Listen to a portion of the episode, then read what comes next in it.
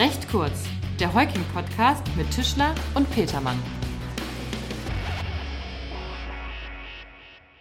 Moin und herzlich willkommen bei Recht kurz. Hallo Markus. Moin Tim, grüß dich. Und wir sind nicht allein, Markus. Wir- Magst du unseren Gast vorstellen? Wir sind nicht allein. Zu Gast ist heute Anna Kuhnen aus unserem Düsseldorfer Standort. Ich habe hier gerade nochmal die Internetseite aufgeschlagen. Kompetenzen, Wirtschaftsstrafrecht, Steuerstrafrecht, Unternehmensstrafrecht, Compliance und Gesellschaftsrecht. Tim, worum geht's denn? Also hallo erstmal Anna, sorry. Ja, ich wollte gerade sagen, hallo zusammen. Äh, vielen Dank, dass ich dabei sein darf. Freut uns, dass du dabei bist, Anna. Ja, warum ist die Anna dabei heute? Ihr habt es gerade schon gehört, womit sich Anna sonst beschäftigt. Wir wollen heute mal über äh, das Thema Whistleblower sprechen. Anna, was ist ein Whistleblower? Ja, äh, Whistleblower ist, glaube ich, ein Begriff, der geistert schon seit Jahren in den Gazetten herum. Aber wenn man so ne, es versucht mal zu definieren, versteht man unter einem Whistleblower eine Person, die Informationen über ein wahrgenommenes Fehlverhalten in einem Unternehmen, einer Behörde, also in irgendeiner Organisation wahrnimmt und ähm, dann gegenüber einer Person oder einer bestimmten Stelle offenlegt. Wir wollen ja aber nicht nur über den Whistleblower reden, Tim, sondern vielmehr über den kürzlich veröffentlichten Entwurf des, eines Hinweisgeberschutzgesetzes. Wofür brauchen wir sowas denn? Ja. Ja, aktuell die, äh, stellt sich die Situation in Deutschland so dar, dass Hinweisgeber nur in ganz spezifischen Situationen geschützt werden. Das heißt, für die Mehrzahl der hinweisgebenden Personen ist der Schutz vollkommen unzureichend, weil ein hinreichender Schutz nur dann bestehen kann, wenn dem Hinweisgeber natürlich zum einen Meldewege bzw. ein System zur Verfügung stehen, die eine gewisse Vertraulichkeit gewährleisten und zum anderen auch, wenn der Hinweisgeber vor möglichen Vergeltungsmaßnahmen wie beispielsweise einer Kündigung geschützt wird. Und genau diesen Schutz soll der Gesetzentwurf äh, mit sich bringen. Okay, und äh, wie, wie funktioniert das in dem Gesetz, das als Entwurf vorliegt? Was regelt das Gesetz? Ja, das, Wie äh, werden die Ziele erreicht? Das Gesetz verpflichtet zum einen Unternehmen, interne Meldestellen, sogenannte Hinweisgeberstellen einzurichten und den Schutz des Hinweisgebers sicherzustellen. Und zugleich werden ähm, verschiedene Stellen auf Bundesebene verpflichtet, sogenannte externe Meldestellen einzurichten. Wen treffen diese Pflichten konkret? Ja, der Verpflichtetenkreis ist hier ziemlich groß, muss man zugeben, denn neben den Unternehmen, die bereits heute schon verpflichtet sind, solche Meldestellen einzurichten, wie beispielsweise Banken, müssen dies künftig sämtliche Unternehmen und Behörden mit 50 Mitarbeitern und mehr machen. Also zahlreiche Unternehmen und Behörden in Deutschland. Ja. Das betrifft so ziemlich den gesamten Mittelstand, nicht wahr? Ja, also so ist es in der Tat. Die stellen sich ja aber jetzt sicher die Frage, wann müssen diese Maßnahmen Hm. ergriffen werden? Ne? Leider schon relativ bald. Also die betroffenen Unternehmen müssen, also sofern sie 250 Mitarbeiter und mehr beschäftigen, müssen sie bereits im Dezember diesen Jahres ähm, diesen Pflichten entsprechen und entsprechende Maßnahmen in die umgesetzt haben.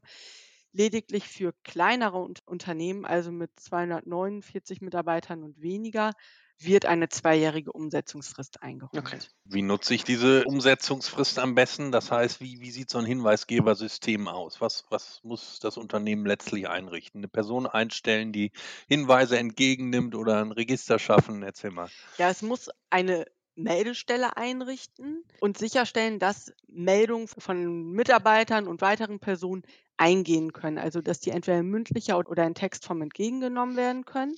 Dann muss sichergestellt sein, dass die Meldestelle auch die Stichhaltigkeit der Meldung prüft, also fachlich in der Lage dazu ist und sofern erforderlich natürlich auch nur Folgemaßnahmen in die Wege leitet, wie beispielsweise eine interne Untersuchung. Besonders wichtig ist hierbei, ähm, dass die Hinweisgeberstelle stets in Kontakt zum Hinweisgeber wahrt, also ihn immer auf dem Laufenden hält, äh, dem Vertraulichkeitsgebot entspricht und auch bestimmte Fristen wahrt, in denen ähm, Aktivitäten vorgenommen werden müssen und der Hinweisgeber informiert werden muss. Okay, die interne ist ja häufig nicht ganz so, ganz so beliebt. Kann man das Ganze irgendwie outsourcen? Tatsächlich besteht die Möglichkeit. Hier steht es nämlich dem Unternehmen frei, ob sie ähm, das intern regeln möchten durch geschulte Mitarbeiter oder ob sie beispielsweise einen Ombudsmann oder Vertrauensanwalt damit beauftragen.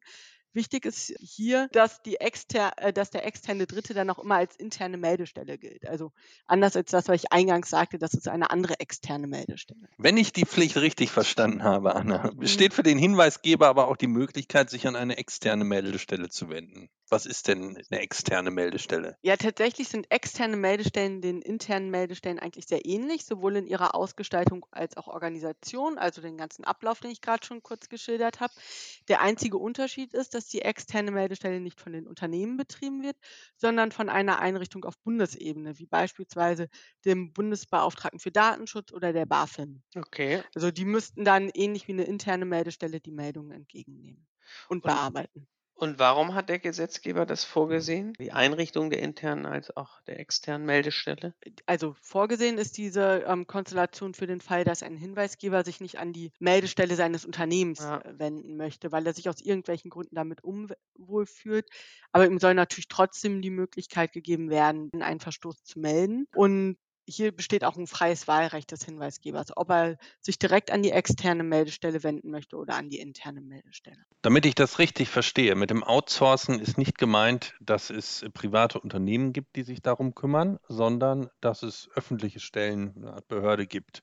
Jein, also vorhanden ist sie noch nicht, aber sie soll vom Bund zur Verfügung gestellt werden. Also tatsächlich treffen dann diejenigen Stellen die gleichen Pflichten wie Unternehmen auch, dass sie entsprechende Organisationen und Einrichtungen schaffen. Was passiert denn, wenn ich jetzt dieses interne Meldesystem habe und die Leute, die da beschäftigt sind oder die Aufgabe äh, jetzt haben, äh, das aufzunehmen, wenn die das Ganze nicht vertraulich behandeln, sondern den Hinweisgeber in irgendeiner Form bloßstellen? Also denen drohen Sanktionen. Also zum einen wahrscheinlich arbeitsrechtlich, aber sie würden ja ihren Aufgaben nicht entsprechen. Und das Hinweisgeberschutzgesetz sieht auch gewisse Sanktionen vor. Und Treffen die dann wiederum, sorry, treffen die dann wiederum das Unternehmen, weil das ja ein Mitarbeiter des Unternehmens ist? die treffen den Mitarbeiter und können das Unternehmen Ja. treffen. Ja. Also Sanktionen, im Moment ist es noch so, es gibt ja noch kein Unternehmensstrafrecht. Ja. dass erstmal ein Bußgeld nur für natürliche Personen angedroht werden kann, aber über die Vorschriften im Ordnungswidrigkeitengesetz, Paragraph 30 und 130,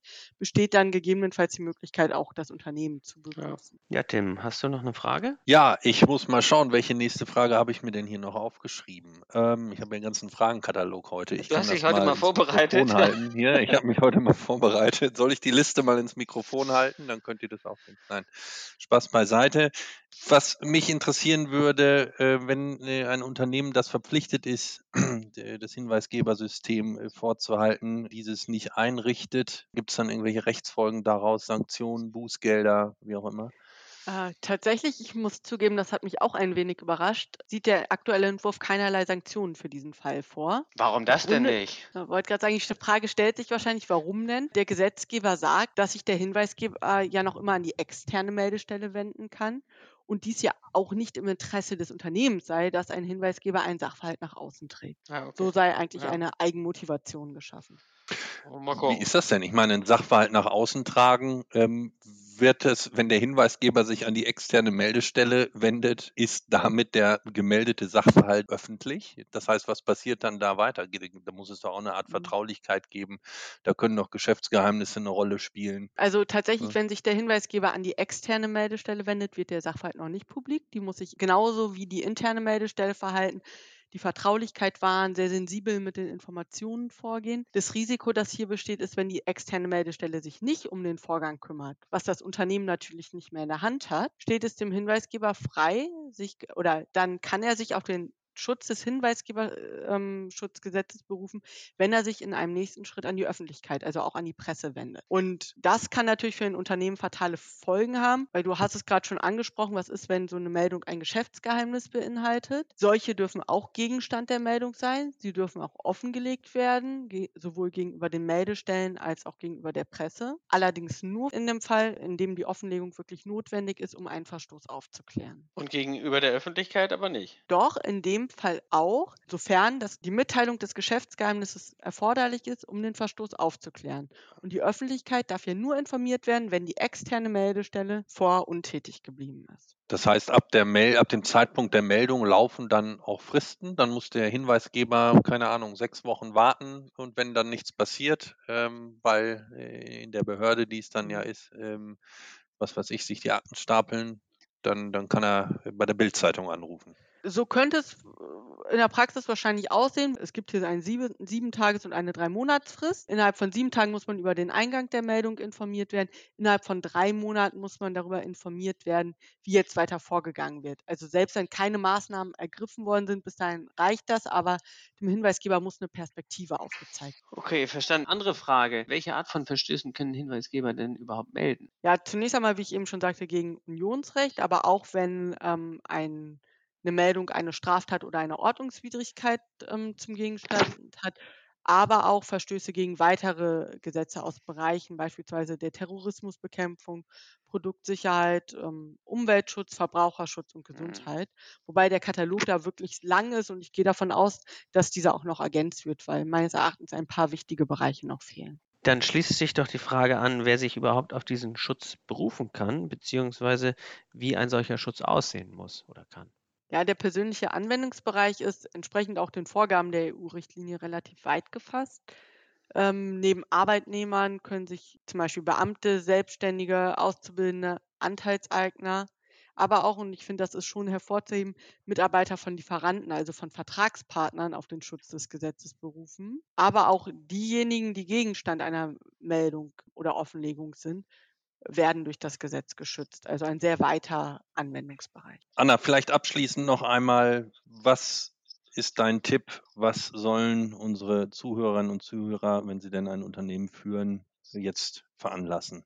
Tim, auch wenn ich nicht Anna bin, ich würde vorschlagen, sich einfach bei uns melden oder bei Anna. Also das auf, Das vielleicht als erster Schritt, genau. das auf jeden Fall, ähm, weil natürlich ist das ganze Thema auch noch viel, viel komplexer, als wir es jetzt gerade in der kurzen Zeit besprochen haben.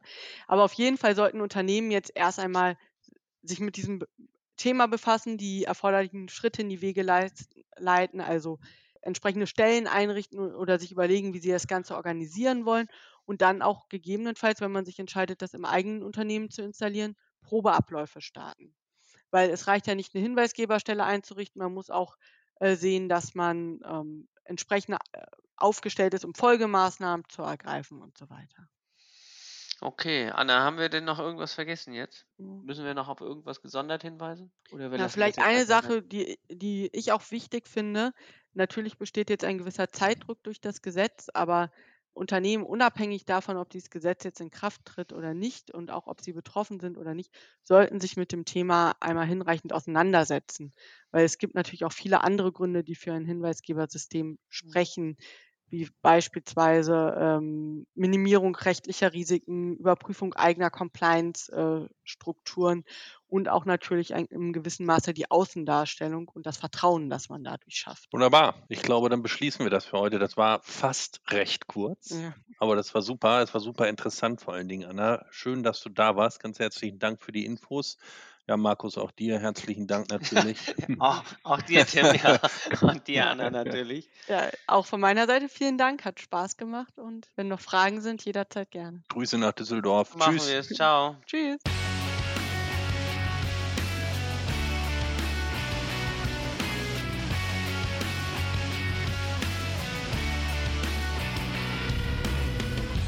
Das war recht kurz, der Heuking-Podcast von und mit unseren Rechtsanwälten Tischler und Petermann.